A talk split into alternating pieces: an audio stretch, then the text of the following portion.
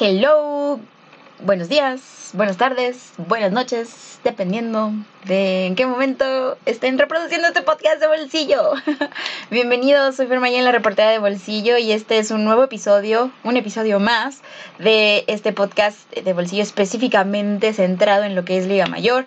Sabemos, y los que no tuvieron la oportunidad de escuchar el podcast anterior a este, ya se armó una sección especial para sola y únicamente hablar de la conferencia nacional, obviamente por razones de que ya están entrando pues a lo que son la postemporada y hay ciertas entrevistas específicas, ciertas cosas puntuales, entrevistas y todo, y a pesar de que trato de sintetizarlo lo más que se pueda, siguen siendo pues podcast de más de una hora y para no abrumarlos, pues decidí armar como otra sección. Así que no se sorprendan y espero que también hayan estado al pendiente de la notificación del podcast de Liga Mayor de la Conferencia Nacional. Y si no, pues acuérdense de activar la campanita en Spotify y en los lugares donde escuchan este podcast para que les llegue la notificación una vez que esté disponible eh, el nuevo episodio, ¿no? Y conozcan pues igual entrevistas. Aquí ya no hago como mucho énfasis de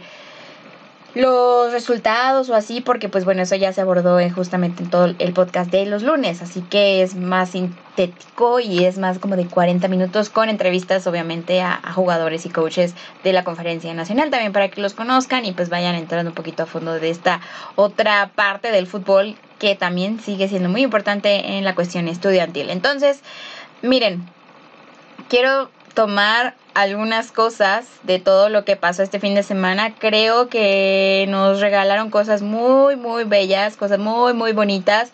Y todas las personas que estamos alrededor de esto, pues la verdad estamos satisfechos con lo que se está viviendo y muy gratos, la verdad, con lo que se está viviendo en esta temporada de Liga Mayor.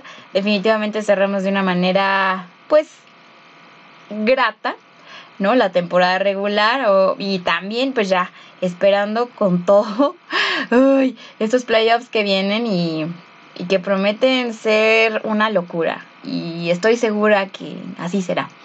Entonces, miren, les voy a dar algunos resultados así brevemente de los 14 grandes, como siempre les recuerdo. Este primer bloque es de 14 grandes y en el eh, cierre del programa nos estaré, me estaré metiendo un poquito a lo que fue la conferencia nacional. Eh, y ya en una cuestión como más desarrollada o desmenuzada, pues esa, es, esa será para el podcast del el miércoles, que así lo voy a poner, porque obviamente también va a traer invitados para también no nada más hablar de lo sucedido, sino de lo que puede pasar. Así que ahora sí vamos a hablar de algunos resultados, pues, mm, que ya no tienen como a lo mejor tanto impacto quizás, ¿no? O sea, por ejemplo, el hecho de que los borregos se hayan vencido 41-3 a los aztecas, pues nada más los consolidó en el número 3, pero eso era un lugar que ya se habían ganado desde que vencieron a Puebla la semana antepasada, ¿no? Entonces, pues eso creo que era algo pues normal.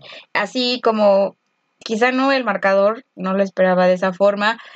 no sé si también pudo haber sido mmm, esta pequeña pues no ilusión, pero sí pensé que podría cerrar el marcador o la temporada un poco más padre, ¿no? o menos trágica, porque ese 40-13 de Borregos Puebla sobre VM, pues la verdad es que como que, no sé ustedes, pero a mí me regresa a quizá un poco lo que fue antes, ¿no? O sea, yo estaba no emocionada, pero pues sí contenta de que al menos aparentemente parecía que este equipo de del Valle de México ya estaba teniendo más forma de competencia, ¿no? O sea, no, no estoy diciendo que campeones, nada, ¿no? No para nada. Pero creo que la victoria sobre los aztecas, pues me había a mí reflejado mm, algo diferente de lo que estábamos acostumbrados en este equipo de la UVM. Y me hubiera gustado que el marcador hubiera terminado un poquito más, pues, al menos con una cifra diferente a 13 puntos, ¿no? De, de, de VM, pero bueno, no sucedió. Obviamente, pues era algo más que claro que Borregos Puebla iba a ganar ese partido, pero yo esperaba un marcador diferente, ¿no? Y bueno, ahora sí, eh, venimos con los otros escenarios que tuvieron algo diferente, que es la cuestión como de la primera victoria de Borregos Tech Ciudad, su primera victoria después de este resurgimiento como el ave fénix que se dio esta temporada después de muchos años de sequía.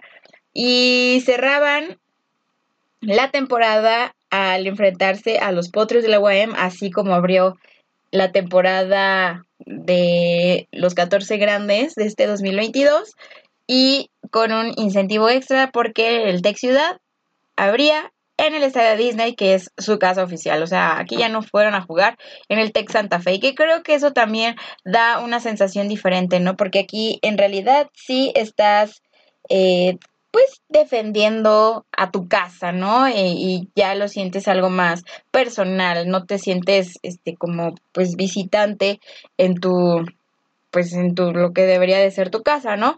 Y se dio la primera victoria, un 35-0 positivo, eh, para el equipo. Creo que fue una buena forma de cerrar la temporada. No me hubiera gustado que se hubieran ido sin ninguna W, porque eso pues te da ánimos, ¿no? Y, sientes que, que la siguiente todavía puede ser mejor, ¿no? Y digo, no es que no lo vaya a hacer, lo tienen que hacer, ese debe de ser la mentalidad, ese debe de ser el objetivo, pero emocionalmente sí dices como de, bueno, ya se está ahora sí juntando un poquito más todo este talento, ¿no? Entonces, bueno, qué bueno que terminaron con esta, con esa victoria. Y por el otro lado, ahora sí me falló mi instinto de bolsillo para ir al juego de la semana. Me, yo no sé, hice una, abrí una, encuesta en Twitter al respecto de cuál fue el partido de la semana, porque tanto el clásico regio estuvo bueno como la guerra civil. Y me inclino por uno, y ahorita les voy a contar por cuál. Pero antes de eso voy a pasar a otro partido que igual estuvo un poco flat. Estuvo horrible por el tema del calor, de verdad. Yo fui a ese por pues cuestiones más meramente personales que por eh, cuestión. Digo, no sé, ahí dije, como dije, ¿qué hago? Este, guerra civil o, o Pumas, Pumas. Pero eh, bueno, ya había estado como con el equipo del, los dos equipos del Politécnico la semana pasada, entonces dije, bueno, voy a a cerrar con los dos de la UNAM esta ocasión. El partido terminó con la victoria de Pumas CU 28-12 y obviamente Acatlán pues quedó fuera, que desafortunado, ¿no? Porque al final de cuentas, eh, si Acatlán le hubiera ganado a los Pumas, eh, pues creo que tenían la esperanza porque Guadalajara terminó ganándole a los Leones de la Náhuac y pues ahí estaba como el momento en el que ellos hubieran podido entrar y clavarse a los playoffs, aunque pues personalmente creo que no tenían nada que hacer en la postemporada, ¿no? Yo sé que es una temporada nueva, pero lo siento o lo sentí ya muy dispersos, como que no actuando como un, conjunto, o sea, creo que cada quien caminaba por su lado em, y eso pudo quizá, no sé, desconectar lo que sea que se tuvo o se vio la temporada pasada y a lo mejor un poco del principio de esta, ¿no? Em, Sí, para mí es el equipo de excepción porque había muchísimo talento. No es que haya sido mal ocupado ni nada, pero obviamente pues también al tener como jugadores que vienen de otros programas, es difícil que puedan conectar al 100% con pues las raíces del equipo, lo que son, entregarse 100%, no. No es que sean malos jugadores, pero a lo mejor no sienten todavía esa cosquillita de representar a la UNAM en este lado, ¿no? Y bueno, también esta pues competencia que existe o que se generó entre ellos mismos y entre los mismos jugadores de ambas pues de ambos equipos porque son de la misma institución, de quién es el mejor y así, eh, más allá de hablarlo, más allá de la historia que rodea a ambos equipos, creo que eh, la cuestión es en el campo el día de hoy, ¿no? Y bueno, ahí fue donde Pumaseu pues demostró otras cosas, no salieron también las circunstancias, hubo este digo, también esa cuestión de haberlo sacado a Hugo Sánchez, pues también fue un show, ¿no? Porque al final de cuentas, pues es un escenario nuevo, que sí, ahí estuvieron entrenando algunos días, pero pues no es lo mismo, o sea, al final de cuentas no, no para nada, no es.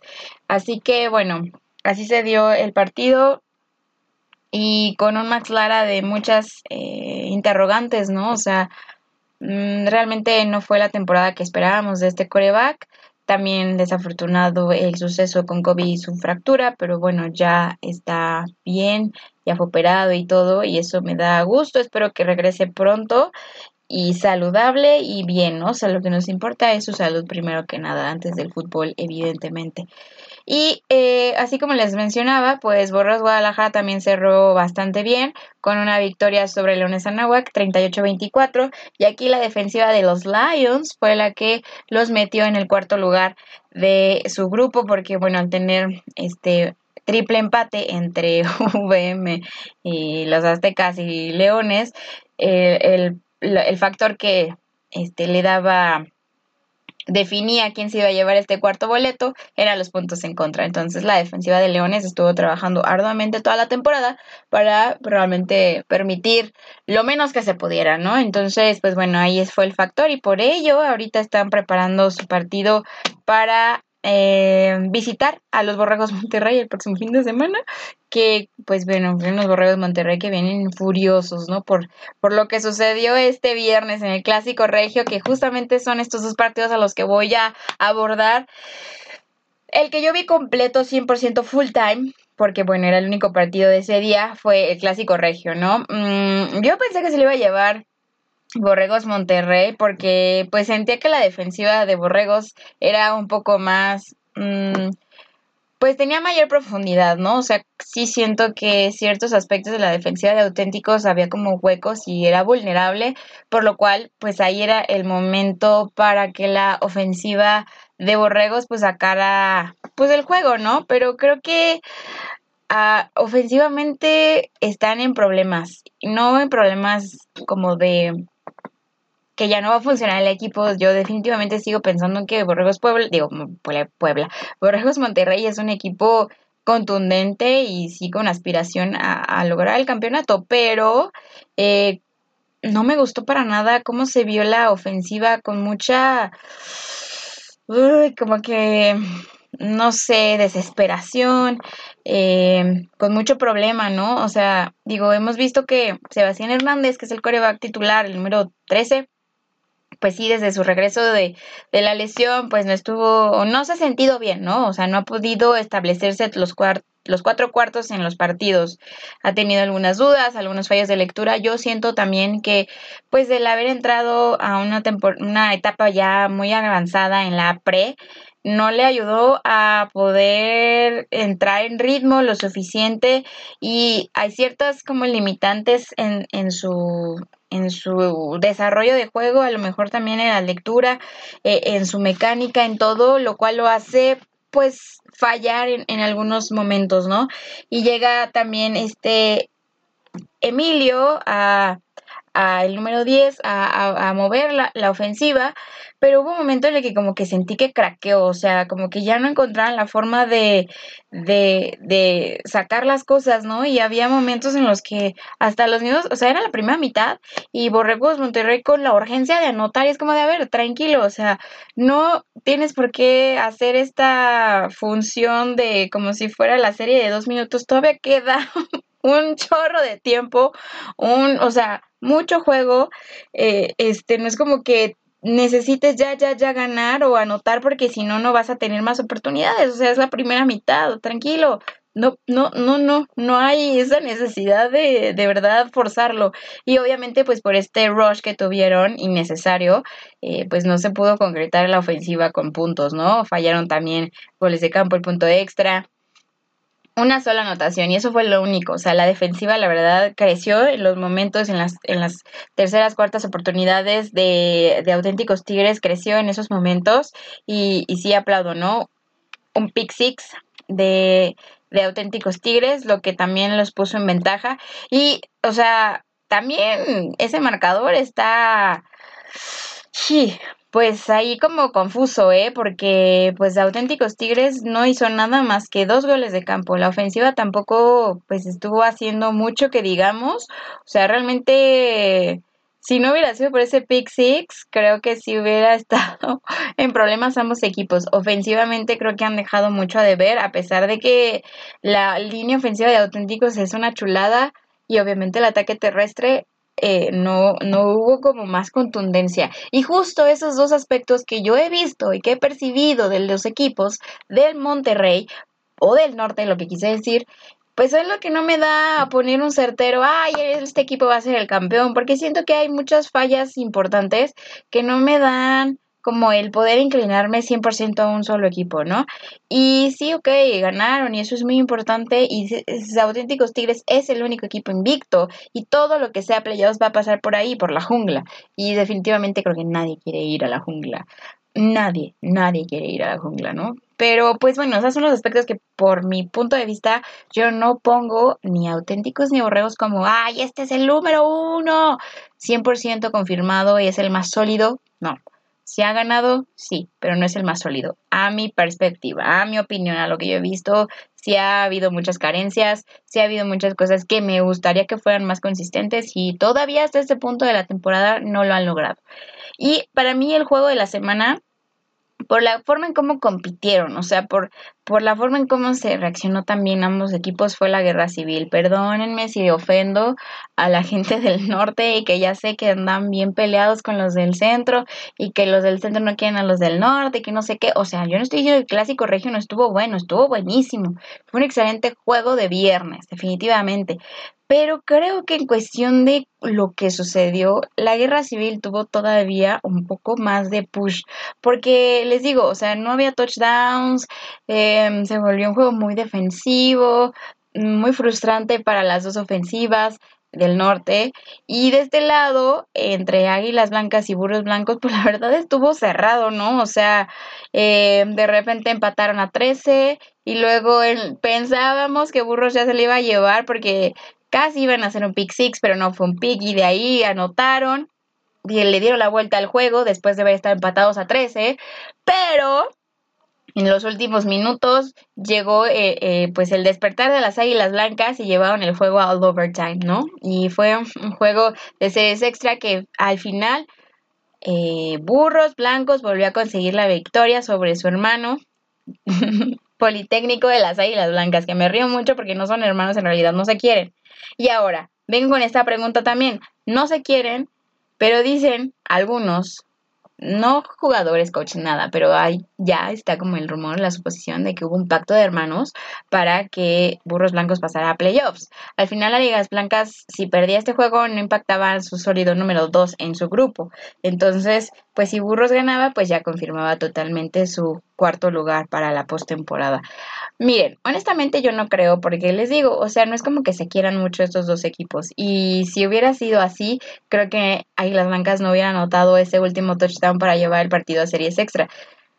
Me impresiona mucho el aspecto que Burros Blancos, cuando uno ya los da por muertos, real, o sea, o sea, dices, al principio de la temporada decías, no, estos burros no van a ser naranjas y se impusieron al tú al tú con, con Borregos eh, Monterrey, sacaron el juego contra Catlán y empezaron a subir y luego volvieron a dar un upset y bajaron contra auténticos y bajaron y bajaron y entonces ya decías, no, ahí las blancas va a ganar porque pues se ve más sólido, se ve más contundente, más agresivo el, este equipo del Politécnico y pues los burros vienen de abajo, ¿no? O sea, la verdad es que no pinta nada bien lo que se vio, o sea, cayeron ante Guadalajara, ¿cómo es posible que vayan a ganarle a las Águilas Blancas? Y ya cuando uno dice, Nel, los burros no, los burros dicen, como yo, aquí estamos. Miren, yo sí creo también importante el regreso de varios elementos como lo es Mandujano, que a pesar de que pues estuvo ahí con, su fracturilla y todo, eh, el que esté como más involucrado en el equipo también suma mucho, ¿no? Em, no sé si también fue este factor de pues lo que representa este partido. Eh, la defensiva volvió a ser la defensiva a la que nos ha acostumbrado el equipo de burros blancos. La verdad es que me gustó. También comentemos que Julio Hurtado también estaba fuera por lesión y esta vez regresó y dio partidazo igual. Eh, es esos aspectillos de elementos que luego están abajo o que están afuera de pues del, del campo que sí repercuten mucho en la confianza, ¿no? A lo mejor este los equipos operan diferentes sabiendo que tienen a sus playmakers adentro y, y pues hacen las sorpresas hacen los juegos, ¿no? Creo que me gustaría honestamente, ver que estos burros blancos que le ganaron a las águilas blancas se hayan comprado la idea y convencido de que pueden ir, regresar a la jungla a corregir los errores que hicieron en esa semana donde cayeron, que también siento mucho el aspecto que vivieron previo al juego de el fallecimiento de este papá, que creo que eso también pegó mucho, ¿no? Porque pues no es algo fácil, no es una noticia que puedas digerir tan rápido. Entonces siento que esos aspectos que ahora ya tienen un poco más de confianza, hambre, pueden dar un mejor juego. Vuelvo, no estoy diciendo que vayan a ganar, pero pues estoy pidiendo un partido más cerrado a lo que vimos hace unas semanas cuando Burros fue a visitar a los auténticos Tigres, ¿no? Entonces, pues bueno, ese es el, aspecto de lo que yo percibo. Y ah, voy a, a, eliminar las dudas de ese pacto de hermanos que la neta no creo que haya sido. No creo, no creo, no, yo no creo. Eh, bueno, así fue más o menos, no más o menos, así fueron las acciones de esta, este fin de semana que acaba de concluir. Así cerró los 14 grandes su temporada regular y ya estamos pasando a los playoffs. Obviamente voy a, darles algunas cosillas, algunas cosas, visiones, lo que sucede, lo que está pasando en, en esta semana previa a ya los cuartos de final de los 14 grandes en el último bloque. El día de hoy tenemos a dos invitados. Obviamente me tuve que enlazar a lo que es Borrego Zen para pues ver qué está sucediendo con estos sólidos número 3 este, de su grupo y de un menos a más bastante interesante, ¿no? Creo que era un menos a más que ya se había dado desde inclusive el primer juego, simplemente los resultados no se habían este puesto en la mira, ¿no? Como las Ws, creo que sí le complicaron mucho los los resultados a, equipos como Burros, como Auténticos, como Pumas. Sin embargo, no habían tenido la victoria y justamente ya están pues notándose más eficientes también en los marcadores, ¿no? Entonces estuve hablando con Artemio Baños, que es linebacker capitán y uno de los jugadores más emblemáticos en esta temporada de Borrego Sem.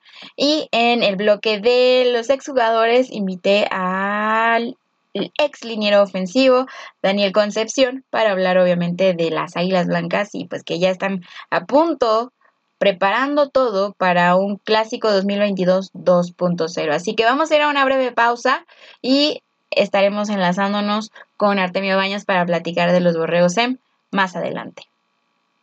Pues qué tal amigos, bienvenidos sean a este podcast. Ya vamos a entrar con las entrevistas del día de hoy y justamente este lunes nos encontramos con el linebacker de Borrego SEM, Artemio Baños, Chihuas para los amigos.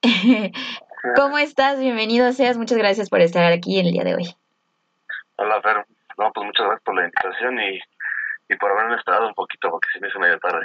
no, no te preocupes, aquí somos muy pacientes también y muy flexibles, ya sabes. Qué bueno, qué bueno. Oye, platícame cómo está el ambiente el día de hoy, ya es semana de playoffs. Eh, cuéntame un poquito cómo se vive esa sensación en los Borregos M después de pues un inicio un poco pesado, ¿no? Creo que fue muy complicado en las primeras semanas, había muchas dudas de qué estaba sucediendo en realidad en este programa y de menos a más, poco a poco fueron haciendo lo necesario y ahora están colocados en un sólido número 3.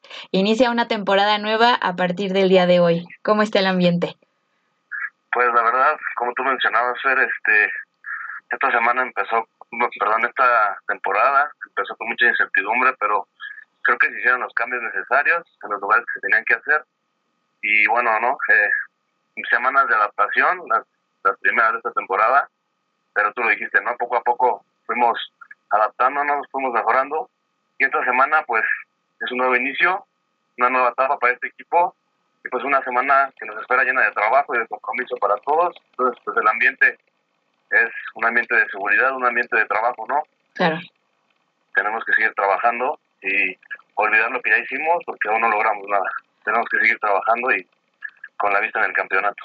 Oye, ¿qué consideras tú que fue lo que cambió eh, para la, digamos, la segunda mitad de la temporada donde se empezaron a dar los resultados? Obviamente siento que la primera victoria que fue contra Catlán, pues eso fue como el punto de partida, ¿no? El punto de explosión, porque al final de cuentas como equipo y como elementos de, de, de este programa, cuando ves que ya ganaste, pues te, se te quita un peso encima, ¿no? Al final de cuentas también yo creo que sí fue un poco frustrante para ustedes al principio porque si bien las derrotas fueron en los últimos momentos, o sea, marcadores muy cerrados, pero tú qué consideras que fue lo que cambió y que hizo clic para empezar a obtener los resultados del cierre? Pues creo que el mayor cambio fue la mentalidad del equipo. Creo que en cualquier equipo de cualquier deporte es clave este aspecto, ¿no? Entonces, dentro de Borrego SEM, eh, y dentro de todo el cambio que, que estuvimos viviendo esta temporada, pues hubo un cierto tiempo de adaptación, los primeros tres, partidos, podría decirse, pero bueno, ahorita ya estamos más sólidos, pero sí, te digo, yo creo que lo que más cambió en nosotros fue el estar all todo el equipo, y el creer, ¿no? Creer en lo que estamos haciendo y creer en el staff, creer en, en el compañero que tienes al lado en cada red. Entonces, pues, si me preguntas así algo una palabra, te diría la mentalidad y el compromiso. Muy bien. ¿Y tú qué piensas uh, que fue como lo más complicado? Digo, lo hablo ya como un cierre porque sí, ya ahorita estamos entrando a, a otras uh, mares nuevos, ¿no? O sea, esto ya, la temporada regular ya terminó. ¿Tú qué consideras que fue como que lo más difícil que tuvieron que pasar, inclusive puede haber sido algún partido que este fue como el partido más complicado, que más les pesó, eh, el reto que más eh, les costó trabajo como sobrepasar en esta temporada regular específicamente. Pues yo creo que el reto principal es más interno, ¿no? Creo que, digamos, eh, enfrentamos rivales muy fuertes pero creo que somos capaces ¿no? de, enfrentar este tipo de rivales y lo hemos demostrado. Entonces, más bien nuestro reto fue al inicio de la temporada lograr creer ¿no? en lo que en las cambios que se estaban haciendo. Creo que el mayor reto fue ese, eh, adaptarnos al nuevo sistema, a los nuevos coaches. Okay.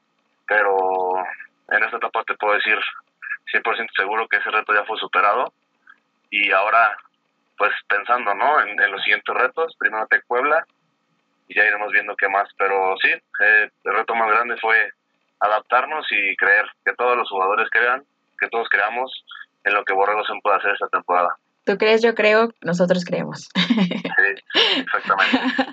Muy bien, antes de, de hablar ahora sí de, del encuentro eh, contra Puebla, ¿tú cómo te sientes al respecto, no? O sea, la defensiva de al menos ese grupo terminó como la segunda mejor con al menos nada más 91 puntos permitidos. Eh, ¿Qué representa para ti?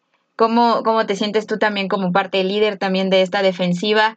El haber terminado de una manera sólida, ¿no? Y que siempre que se hablaba de Borrego se, señalaba principalmente la defensiva, ¿no?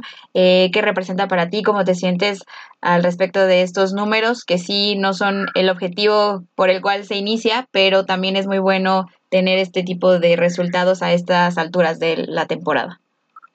Pues la verdad me siento muy orgulloso de mi defensiva, de mi equipo, de la ofensa también y ya me lo preguntabas ¿no? en otra entrevista que qué sentía no de, representar a un grupo tan increíble de personas y pues me siento realmente bendecido y, me siento muy afortunado de que me dieran la oportunidad.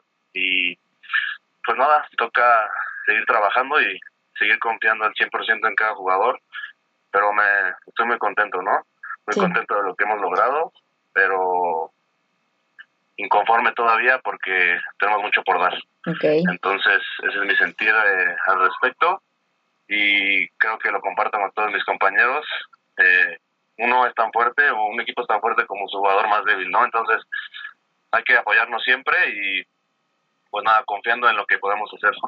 Muy bien, ahora sí hablemos de, de Puebla.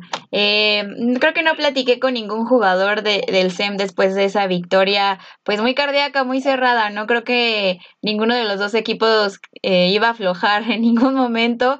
Obviamente también recibí muchos comentarios de muchas quejas de escenarios que sucedieron ahí, ¿no? Ya sabes que siempre va a haber polémica y siempre va a haber quejas en contra de quien se haya llevado la victoria. Uh, cuéntame háblame de ese partido de temporada regular ahí en Puebla, cómo se vivió eh, y cuál fue la clave también para llevarse ese juego y tú cómo lo, lo sentiste, ¿no? Digo, sí fue, sabíamos que iba a ser un gran duelo y quizás sí se llevaron la sorpresa todos o la mayoría de ver que el SEM pues había sacado el partido.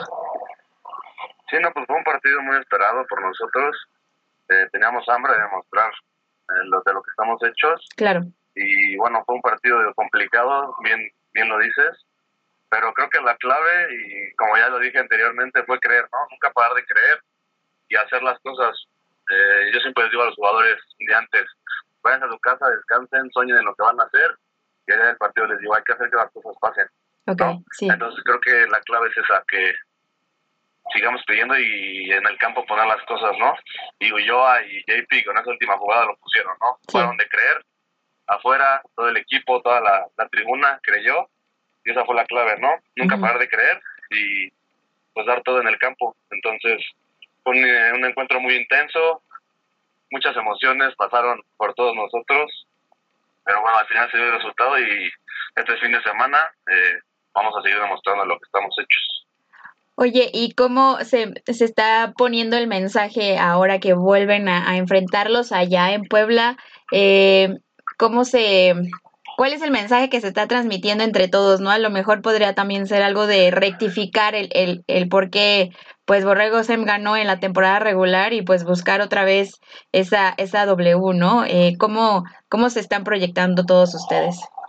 Pues claro, ¿no? Nos toca, nos toca ir otra vez y exactamente como tú dices, si alguien le queda duda de que, de que podemos ganar o de que ganamos, es esa nuestra oportunidad de reafirmar. Entonces, pues ese es el mensaje que, que se transmite entre nosotros, estar seguros de lo que somos y salir firmes y con la visión en una, una victoria. Okay. igualmente va a ser un buen duelo, Puebla es un muy buen rival. Entonces, eh, pues nada, seguir trabajando esta semana para buscar la victoria el día sábado. Obviamente este juego es muy emocionante por el tema de playoffs, ¿no? Pero también, como lo mencionas, Borregos Puebla ha sido un equipo que este año sí fue una grata eh, sorpresa, ¿no? Eh, ¿Qué es lo que más te emociona de enfrentar a Borregos Puebla este fin de semana? En un escenario como esto de eliminatorias, ahora sí. Pues la verdad me emociona mucho que son playoffs y a pesar de que ya jugamos en la temporada con ellos recientemente, pues playoffs es cambia totalmente, ¿no? Sí. Cambia totalmente la cosa, los planes de los coaches, el plan de juego, la actitud de los jugadores. Entonces me emociona mucho que vamos a ser eh, dos equipos totalmente distintos, ¿no? Entonces va a ser un partido totalmente distinto al de la vez pasada. Y pues claro, como tú me mencionabas, ¿no? La euforia de los playoffs siempre, siempre es diferente, ¿no? Se vive una atmósfera diferente entonces me emociona principalmente que es un playoff y segundo que va a ser jugar contra un equipo totalmente distinto al que jugamos hace dos semanas. Claro. Oye, y tú como líder eh, y ya como también un conocedor de todos los elementos que conforman tu equipo y a tu defensiva y que puedes también lograr permear este tipo de filosofías, ¿cómo proyectas que se va a ver el desempeño? ¿Cómo proyectas que se va a ver como la agresividad o la táctica, la estrategia de Borrego SEM este fin de semana?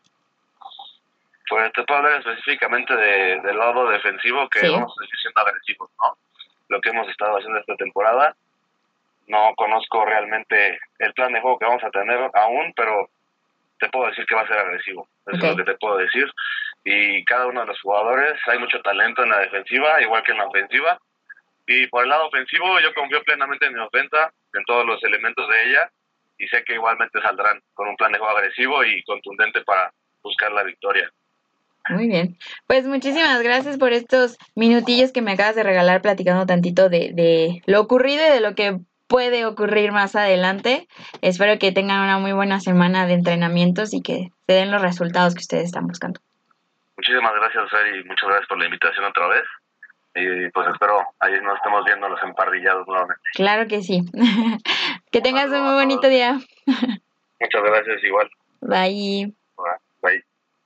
Y bueno amigos, esto fue las declaraciones de Artemio del Chihuas, como todos lo conocen. La verdad es que sí creo que cambiaron muchas cosas eh, mentalmente, ¿no?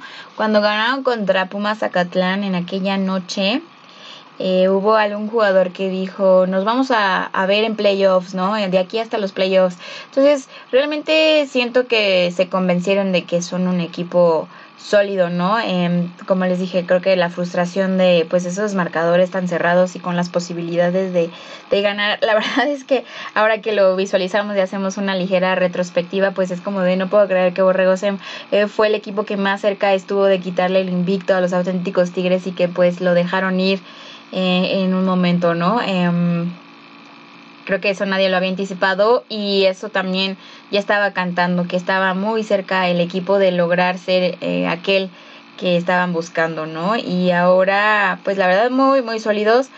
Yo sí creo que vayan a poder pasar a la semifinal y ya ahí después hablaremos de qué, qué procede con estos borregos en, pero realmente bastante bien y sí se notó que, que se compraron la idea de lo que son y, y empezaron a, a, hacer la diferencia, ¿no? Ahora, uh, pasaremos ya con la entrevista a Daniel Concepción, obviamente después de la pausa. Así que en unos segunditos más regresamos para platicar qué es lo que ha estado percibiendo este exjugador de las Águilas Blancas en esta temporada 2022. Bueno amigos, estamos ahora sí en esta sección de los exjugadores del fútbol americano para hacer un insight un poquito diferente y especial y el día de hoy, como les había comentado, traigo a mi gigante de Santo Tomás, ex online de las Águilas Blancas, para platicar de este equipo específicamente del Politécnico, quien también va a estar disputando un clásico 2.0 en estos playoffs, lo cual suma muchísimo. Eh, Daniel, primero que nada, sé bienvenido. Eres, creo, el primer amigo oficial, o sea, de esos amigos con los que comparto no nada más chismes de fútbol, sino personales, que está siendo invitado a este podcast, así que sé bienvenido. este, ¿cómo estás el día de hoy? Muy bien. Qué bueno. Todo, todo muy bien. Me da muchísimo gusto. Eh, a ver, quiero que me platiques cuáles son tus opiniones, tus impresiones eh, de estas Águilas Blancas 2022, que bueno, no habíamos visto ninguna versión del equipo, bueno, sí en la, en la este, reactivación, pero esa digamos que no cuenta porque fue de chocolate. Eh, no habíamos visto como un equipo en sí compitiendo hasta esta temporada después de que tú viviste pues esa este final en el 2019, ¿no? ¿Cómo ves a, a, este equipo? ¿Cuáles son tus impresiones de lo que sucedió en esta temporada regular de este equipo de las Águilas Blancas? Pues creo que, que muy bien, ¿no? Un equipo creo que ofensivamente hablando bastante completo, que creo que, por ejemplo, el, el, lo que hacía que podía hacer su, su talón fue su línea no no por carecer de talento, nada, porque es un grupo muy joven, uh -huh. o sea, solo, solo este Landa como, como veterano, eh, hay un par de líneas más, pero no habían tenido como pues, tantos minutos ¿no? Eh, este, jugando, que pues era como es Podrán y creo que, que lo están haciendo muy bien, han sido este, pilares en, en, esta línea ofensiva, tanto esos, esos veteranos que, que, a pesar de no tener tanto juego, uh -huh. eh, han hecho las cosas creo que muy bien, están cerrando su, su año de, de de elegibilidad en un, en un buen estado físico y con un fútbol bastante bueno. Y del otro lado, creo que de la defensa es la que, si, si Navy, creo que es una defensa que se ve un poco mmm, desbalanceada. Okay. Eh, creo que en el, el, partido contra Monterrey y varios juegos eh, contra Yanagua también se ha visto que la, la defensiva 30 ha sido un poco el talón de Aquiles, a pesar de que es como la base de esa defensa, Ajá. pues muchos equipos les han podido correr, pero cuando la, la defensa cambia a un sistema de 40, creo que lo ha hecho muy, muy bien. Como con los Pumas. Uh -huh, exacto. Ok, ok. Eh, ahora, hablando ofensivamente, eh, tú que has estado también viendo al equipo y demás y la progresión, uh, ¿cuál, ¿cuál fue tu impresión con la llegada de Mike Patiño, ¿no? En los primeros partidos, digo, creo que ahorita ya es un tema diferente, ¿no? Cambió mucho la perspectiva desde eh, el, el, juego de, contra Pumas, y no hablo de su lesión, sino en general creo que ese partido hizo como que abrió algunas, no sé no si llamarlas caja de Pandora, pero como que resaltó ciertos aspectos, ¿no? Eh, ¿Cuál fue tu impresión antes de ese partido, de lo que habías visto de Mike, creo que le había dado un toque un poquito diferente ofensivamente hablando, ¿no? Y se vio también en los números y todo. Sí, no, o sea, creo que ahí las blancas había, eh, en años anteriores habíamos regresado a una, a, a, un sistema de correr la bola, RPO, sí. de cover, un poco más, más enfocado a terrestre, ¿no? Y pues lo que trajo Mike fue pues un sistema nuevo, ¿no? Un sistema donde en muchas ocasiones salían en empty, eh, con más receptores, eh, como tres, dobles, ¿sabes? No tantas formaciones cerradas como lo que corrí yo los, los años anteriores. Sí, sí. Y trajo otra dimensión al juego, ¿no? Que creo que, que eso le ayudó mucho a las Blancas durante sus primeros partidos a verse esa ofensiva eh, por aire era imparable. Claro. pues, creo que se tocó a unos Pumas que los coaches hicieron un scout que neutralizaron muy bien a Mike. Pues es normal, ¿no? O sea, pues lleva, fue la tercera semana, ¿no? Eh, sí, cuarta. Entonces, pues, también ya, ya había un, un scout para hacer, ¿no? Y pues, desafortunadamente se lesiona a Mike y cambian el coreback, cambia el sistema ofensivo, que creo que eso fue lo que eh, los coaches de Pumas no, no veían venir. Sí, totalmente. Pero al final creo que Mike es, también este año se ha vuelto de mis jugadores favoritos, trae, tiene una, una visión de campo muy buena, trae una mentalidad ganadora que, que de, de, Toluca, no sé, creo que el, el futuro de las Águilas Blancas en manos de Mike es, era, bueno, esta temporada todavía no sabemos si va a jugar, es muy prometedor. Claro. Sí, bueno, digo, definitivamente creo que a él, al no sentirse cómodo tras la lesión, eh, tuvo ahí ciertos errores, ¿no? O sea, creo que también cuando tú no estás a gusto físicamente, pues eh, no puedes desarrollar el mismo juego que cuando estás sano, ¿no? Eh, tú que conoces también a, a Ryder, ¿cuál fue tu, pues tus primeras impresiones cuando fue como el jugador emergente y que realmente sacó, sacó la chamba, no nada más en Pumas, sino en los eh, siguientes partidos, ¿no? Y, y bueno, después llegó este cardíaco juego de la guerra civil, pero antes de ese, como viste tú, que también ya lo conoces y que sabes pues la calidad de coreback y de jugador entregado a, a las Águilas Blancas. Sí, pues es, es un jugador que, que, ha crecido en Águilas Blancas, ¿no? Él está, creo que más entregado al equipo que, que, que muchos fans y todo, él ha crecido ahí y creo que se vio su madurez, ¿no? A comparación del 2019 que, que creíamos que era la opción de coreback. Uh -huh. eh, eh, ya se ve un Raider más maduro, pues está en su cuarto año y lo hizo muy bien, ¿no? Eh, moviendo el sistema que con más RPO, más correr la bola, más, más tochero, porque él es, es, también tochero, entonces creo que, que lo hizo muy bien. Yo siento que todo el partido de la guerra civil, yo si tuviera mi equipo, si hubiera sido, hablo desde mi... Sí, sí, sí, sí, sí claro, totalmente. No, no, yo no juzgo a los coaches por algo lo hicieron, pero creo que él tenía que haber terminado todo el juego de la guerra civil, pero también en un caso de que Mike no estuviera para, para este fin de semana, pues, podría traer el ánimo a tope, ¿no? Ya sí. ganaste a, a Pumas, eh, ganaste el juego de CCM, de Anáhuac, y que el Raider hubiera cortado esa hegemonía de, de burros blancos, creo que hubiera sido un éxito para él, para llegar a la semifinal con un mindset diferente y podría ayudar más al equipo. Claro. Sí, no, y al final, bueno, yo igual pensé que, que lo iban a, a, reservar hasta pues los playoffs, ¿no? Porque digo, al final, pues urgencia de meterlo no creo que existiera, pero bueno, como tú dices, al final creo que pues ellos vieron algo y por esa razón lo metieron al juego. ¿Tú qué consideras? Obviamente no se puede percibir lo mismo estando dentro del equipo que por fuera, pero de todas formas, pues conoces a los jugadores, a los coaches, eh, las mentalidades, ¿no? Y co amigos, jugadores, compañeros que ahora son coaches, ¿qué es lo que percibes tú y notas diferente de esta generación 2022 o algo que hayas como que dicho, ay, esto no estaba antes o que a lo mejor sí estaba, pero ahora logró destacar a tu visión y lo que tú conoces de este equipo de Águilas Blancas?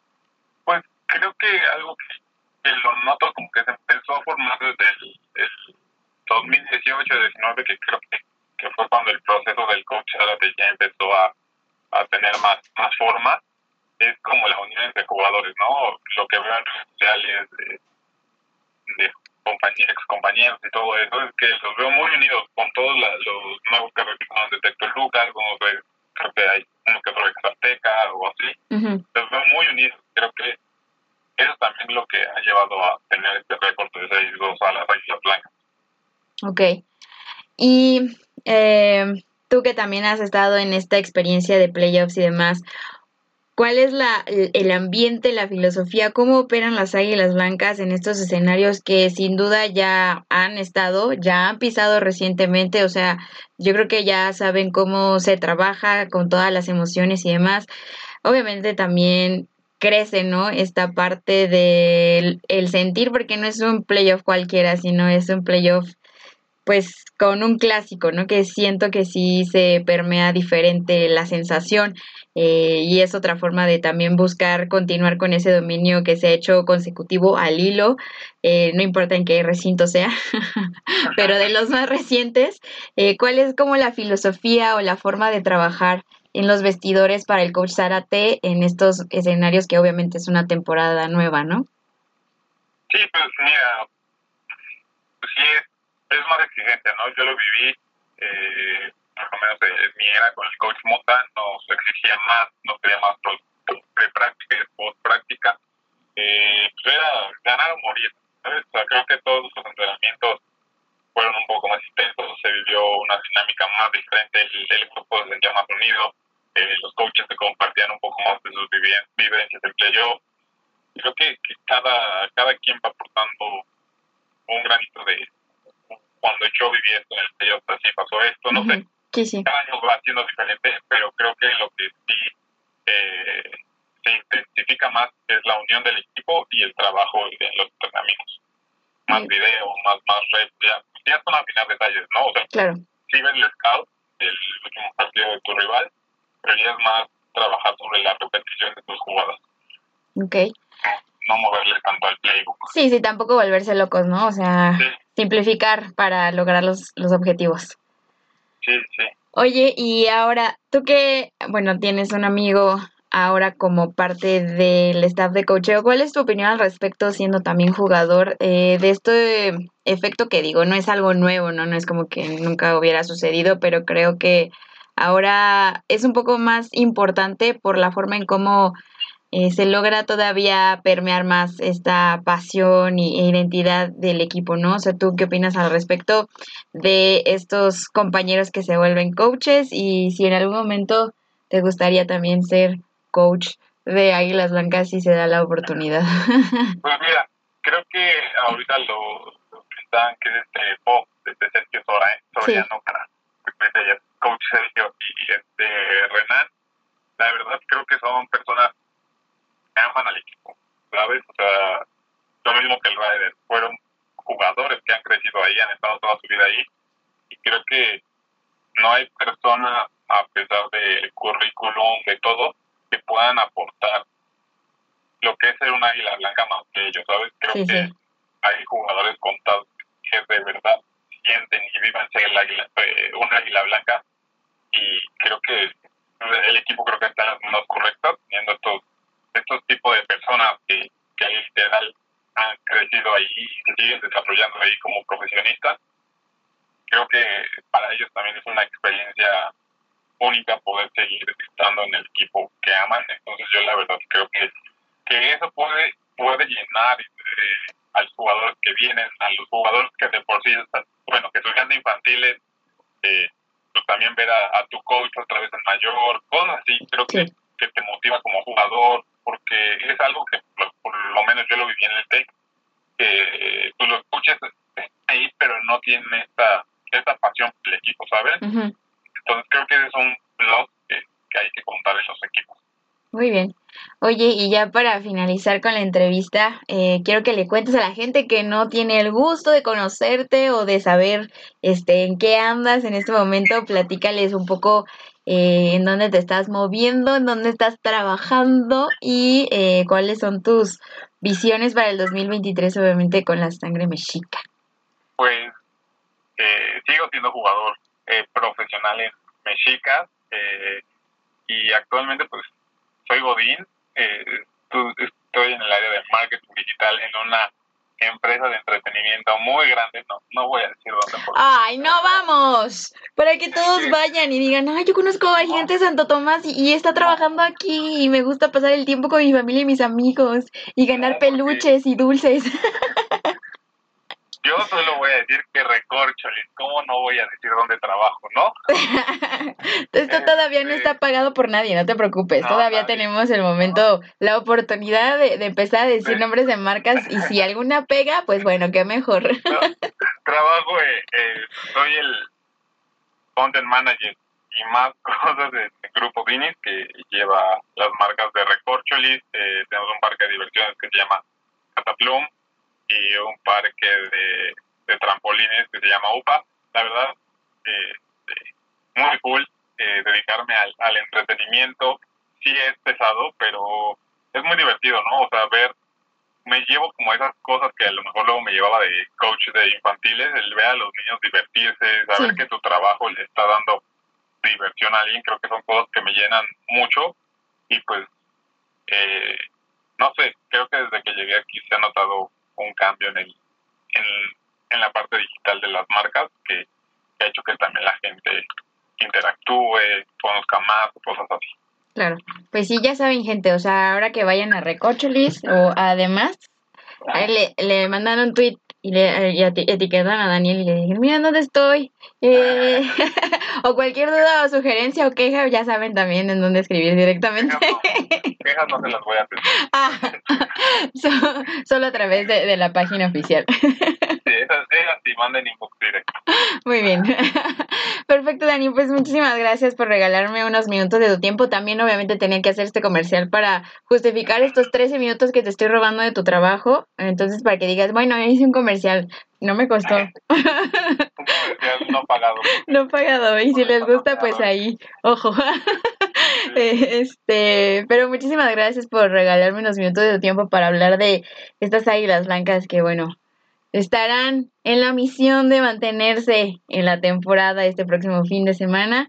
Eh, y pues bueno, ahí estaremos también siguiéndote a ti eh, más adelante cuando llegue ya el tiempo de la LFA, obviamente. Ay, qué miedo. Ay, qué miedo. Un gusto, Fer, como siempre, estar en tu programa, ser invitado, aparte de ser tu amigo, sabes que te admiro mucho y te TQM. Ay, yo también. Qué bueno que use el podcast como pretexto para hablar contigo un ratito más de lo normal. Perfecto, Dani. Pues que tengas una muy bonita tarde y una muy buena semana también. Muchas gracias, pero tú también. Vale, bye. Bye. Bueno, muchísimas gracias por estarme acompañando en este podcast de bolsillo, un podcast más de Liga Mayor. Espero que lo estén disfrutando, que lo estén eh, pasándola bien donde sea que lo estén escuchando, si estén lavando los trastes en el coche, no, haciendo ejercicio, no lo sé. Espero que disfruten de mi voz y de mis comentarios y opiniones al respecto y de las pláticas que se, que se traen aquí todos los días en este podcast de bolsillo.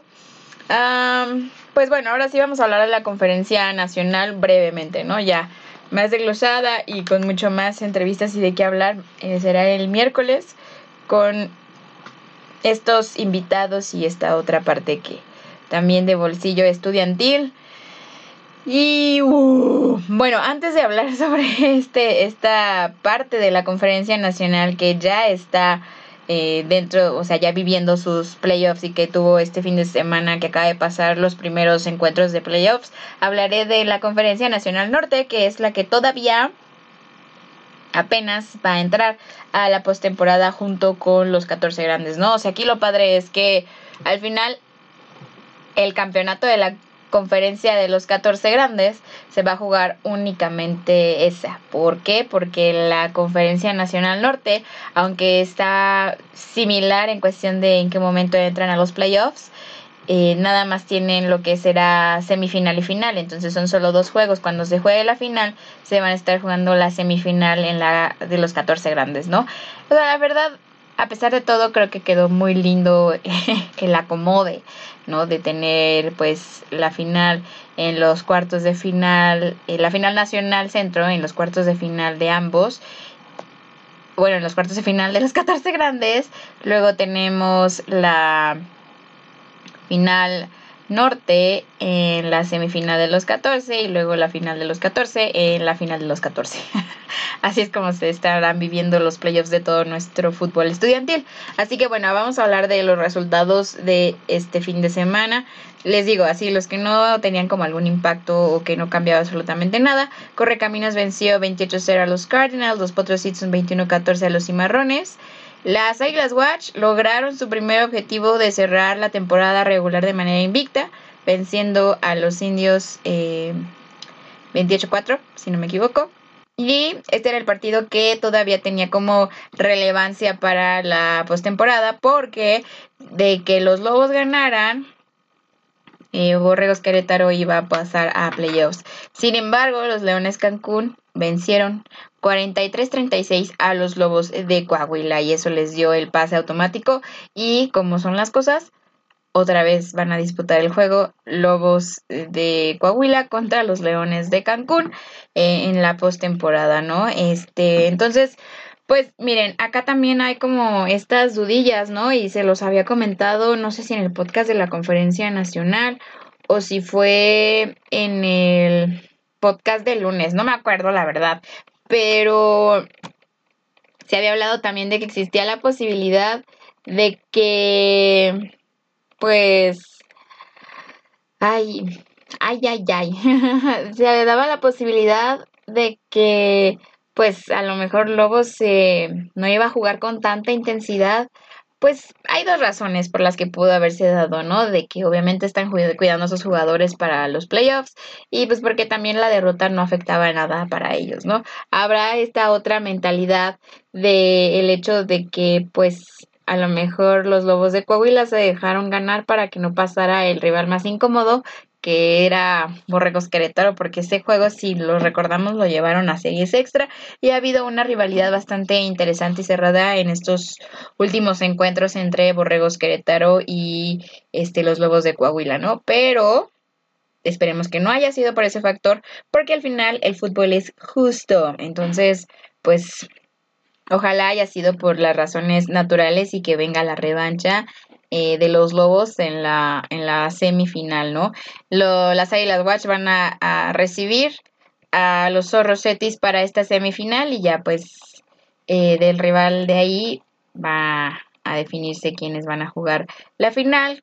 Obviamente creo que muchos puntan de que va a ser Lobos de Coahuila contra las Águilas Watch y pues bueno, va a ser un duelo muy interesante ahí en el norte y pues va a ser un duelo en donde el equipo de Coahuila, que ha sido como uno de los máximos ganadores, va a estar enfrentando a un equipo que en este momento es muy, muy sólido, pues ha estado invicto y planea terminar la temporada invicta, obviamente consiguiendo el campeonato. Pero vamos a ver, o sea, digo, nada está escrito y así como nada está escrito en el fútbol, nada estuvo escrito este fin de semana en la Conferencia Nacional Centro, porque los frailes, los frailes del Tepeyac hicieron de las suyas allá en Guadalajara. ¿Por qué? Porque ganaron. Le quitaron el invicto a los Tecos Guaj. O sea, un invicto que habían trabajado desde el día uno. Se fue a la basura.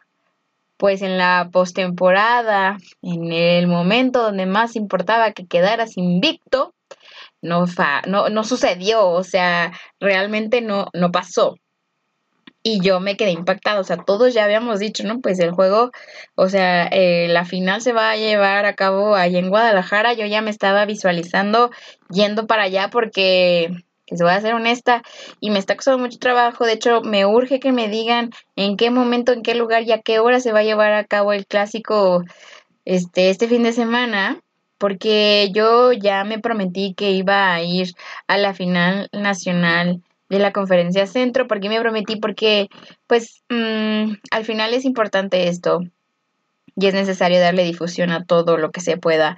Y es una final, y la final pues tiene un gran peso, ¿no? Y aunque el clásico me encanta, a mí me gusta, a mí me encanta, pues no le puedo decir que no, pero también hay que darle espacio y peso a la final de la conferencia centro. Entonces, pues yo ya me hice de la idea de que voy a estar viviendo la final. Sin embargo, pues si tengo la oportunidad de ver el clásico de la final, pues obviamente que voy a estar este, más puesta y dispuesta de que esas cuestiones sucedan, ¿no?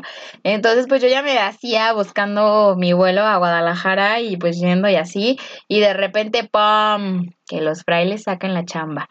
Miren, yo les había comentado que Búhos, que pasara a la final era algo que no me iba a sorprender, porque creo que el coach Duke y compañía bueno, más Duke, más el coach Duke sabe cómo mentalizar y sabe cómo direccionar al equipo a estos escenarios de playoffs.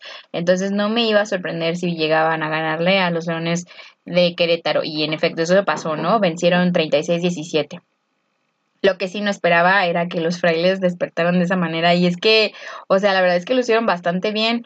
Eh, ellos fueron los primeros en anotar con una jugada sorprendente a la ofensiva. El receptor se escapó, nadie lo vio venir, o sea, nadie estaba esperando esa, esa mm, respuesta de la ofensiva, tanto la conexión del coreback como la jugada del receptor. Y posteriormente, o sea, la verdad es que estuvieron dominando, ¿no? Mm, a pesar de que, pues, se tenía ya prevista una ofensiva muy agresiva, muy profunda, no sucedió, ¿no? O sea, la defensiva de Fraile cerró muy bien. Eh, defendió muy bien, estuvo presionando todo el tiempo al coreback y aunque mi cubo, el corredor número 33, también hizo de las suyas, de hecho él fue el que anotó para empatar el partido en la primera mitad, no fue suficiente, o sea, la defensiva estuvo jugando bastante bien, provocando también que el coreback se sintiera incómodo y pues eso afectaba también a su precisión en los pases, ¿no? O sea, muchos pases volados, incompletos, que pues no, no más no pasó, ¿no? Y a partir de ahí, después, este, los frailes con puro gol de campo, pero sacaron el juego. Y la verdad, sorprendidísima de este, de este resultado. Eh, y pues ya, o sea, eh, así fue como sucedió y ahora la final va a ser en la Ciudad de México, en el área metropolitana, entre búhos y frailes, obviamente búhos, eh, conservando la localía. Seguimos sin saber, bueno, a estas horas, en estos momentos donde estoy grabando el podcast, sigo sin saber cuál va a ser pues la sede, ¿no? De, de este fútbol Mm, nacional, esta final centro y tampoco sabemos en dónde se va a jugar el clásico. En la mañana se puso medio bravo el asunto porque nos habían dicho que iba a haber doble cartelera en el, en el Estadio Ciudad de los Deportes, donde primero iba a verse el clásico y posteriormente la final de la Conferencia Nacional Centro, pero no que aparentemente es mentira, lo único que es real es que el clásico va a ser en la ciudad de los deportes y pues la final entre Búhos y los frailes todavía no se sabe en dónde va a ser. La verdad por mí, si el, el clásico es en la mañana en la ciudad de los deportes y la final de Búhos Frailes es en el Willy o en el casco a las 3 de la tarde, no tengo problemas. Para mí, mejor. Así que ojalá crucemos los dedos, decretemos de que así sea para que podamos pues llevar una cobertura bonita, ¿no? Y feliz en, en, este fin de semana. No me quiero perder el clásico, de verdad no quiero perderme este partido tan bonito en un escenario como playoffs. No quiero dejar a, mis compañeros. Bueno, no son mis compañeros, son mis amigos. No quiero dejar a mis amigos. Eh, pero pues obviamente también tenemos de este otro lado un talentazo, un partidazo que va a ser la final y pues a ver qué, a ver qué show, ¿no? Estaremos ahí pendientes de lo que digan las instituciones sobre dónde va a ser el partido de este fin de semana, tanto la final como pues el clásico que, que es bastante importante, ¿no? Y por el otro lado, pues bueno, va a haber ahí escenarios, ¿no? Ya habíamos platicado que Burros Blancos va a ir a, a Monterrey uh, con los auténticos, los Leones Anáhuac son el otro equipo que van a ir a visitar a los Borregos Monterrey, y bueno, se va a repetir el partido de hace dos semanas en donde los Borregosen van a visitar a Puebla. Y así las acciones ya, después de que teníamos como un chorro de partidos que mencionar, ya solo nos limitamos a cuatro de los 14 grandes, la final, que con esas son cinco, y los dos partidos de la Conferencia Nacional Norte, que es la semifinal, a siete juegos. Siete juegos, ya se nos fue, no, Diosito, se nos está terminando el fútbol estudiantil. Qué rápido. Yo apenas, o sea, creo que apenas superé algunos de los partidos de las primeras dos jornadas y ya me estás diciendo que ya se va a acabar esto. Así que disfrútenlo, disfrútenlo de verdad con todo el corazón. Mm, apóyenlo, vívanlo, siéntanlo, jugadores, si ya no tienen a sus equipos dentro, pues asistan a los juegos si pueden, o sea, digo, no les voy a pedir que vayan a Monterrey porque pues no tiene lógica, pero así pueden ir a los demás vayamos, ¿no? O sea, les digo que yo digo, si las cosas salen como se aparenta, pues uno ya se está visualizando también en Monterrey una semana y media para vivir lo que serían las semifinales y la final. Digo, a lo mejor yo también estoy poniendo de mi salecita, ¿verdad? Para, para estas cosas, pero pues bueno, o sea, al final es lo que se predica y pero también hay equipos como los frailes no que pueden sacar los resultados más inesperados y gratos porque al final de cuentas de eso se trata de eso se trata de hacer pues uno puede escribir su historia, ¿no? O sea, la historia no está escrita para nada em, y, y, pues si se hacen las cosas correctamente, si no se, pues se hace menos, ¿no? Si te la crees y, vas con todo a jugar con, con, todo el corazón y con todo, pues lo que, lo que sabes, ¿no? Por algo también estás ahí, pues se van a dar las cosas, ¿no? Entonces yo les deseo a todos los equipos que están, eh, pues no favoritos para llevarse los juegos, crean como los frailes creyeron este fin de semana y hagan que sucedan las cosas. Así que yo me despido. Eh, les recuerdo obviamente que el miércoles hay segundo podcast, conferencia nacional. Obviamente voy a tener de invitados a los jugadores de que van a disputar esta final. Y eh, también les recuerdo que el miércoles todos los miércoles en la noche en mi cuenta de Instagram hago un live platicando con algunos jugadores sobre sus historias, sus trayectorias y demás. Esta vez no sé a quién voy a invitar, tengo la idea de invitar a otro jugador del Politécnico, pero también ya no quiero invitar a un jugador del Politécnico porque ya llevo tres, entonces ya quiero variar. Todavía no sé a quién voy a invitar. Eh, y pues obviamente no se olviden seguirme en mis redes sociales reportera de bolsillo everywhere excepto en Twitter. Ahí me encuentran como arroba fer de bolsillo, pero estamos en Facebook, Instagram, en TikTok, bolsillo.com y, y bueno, Twitter. Y si no me equivoco, creo que ya ahí está. Muchísimas gracias por haberme escuchado. Eh, espero que me sigan acompañando en este trayecto del podcast de bolsillo. Les mando un fuerte abrazo. Disfruten también del Monday Night Football y mm, adiós.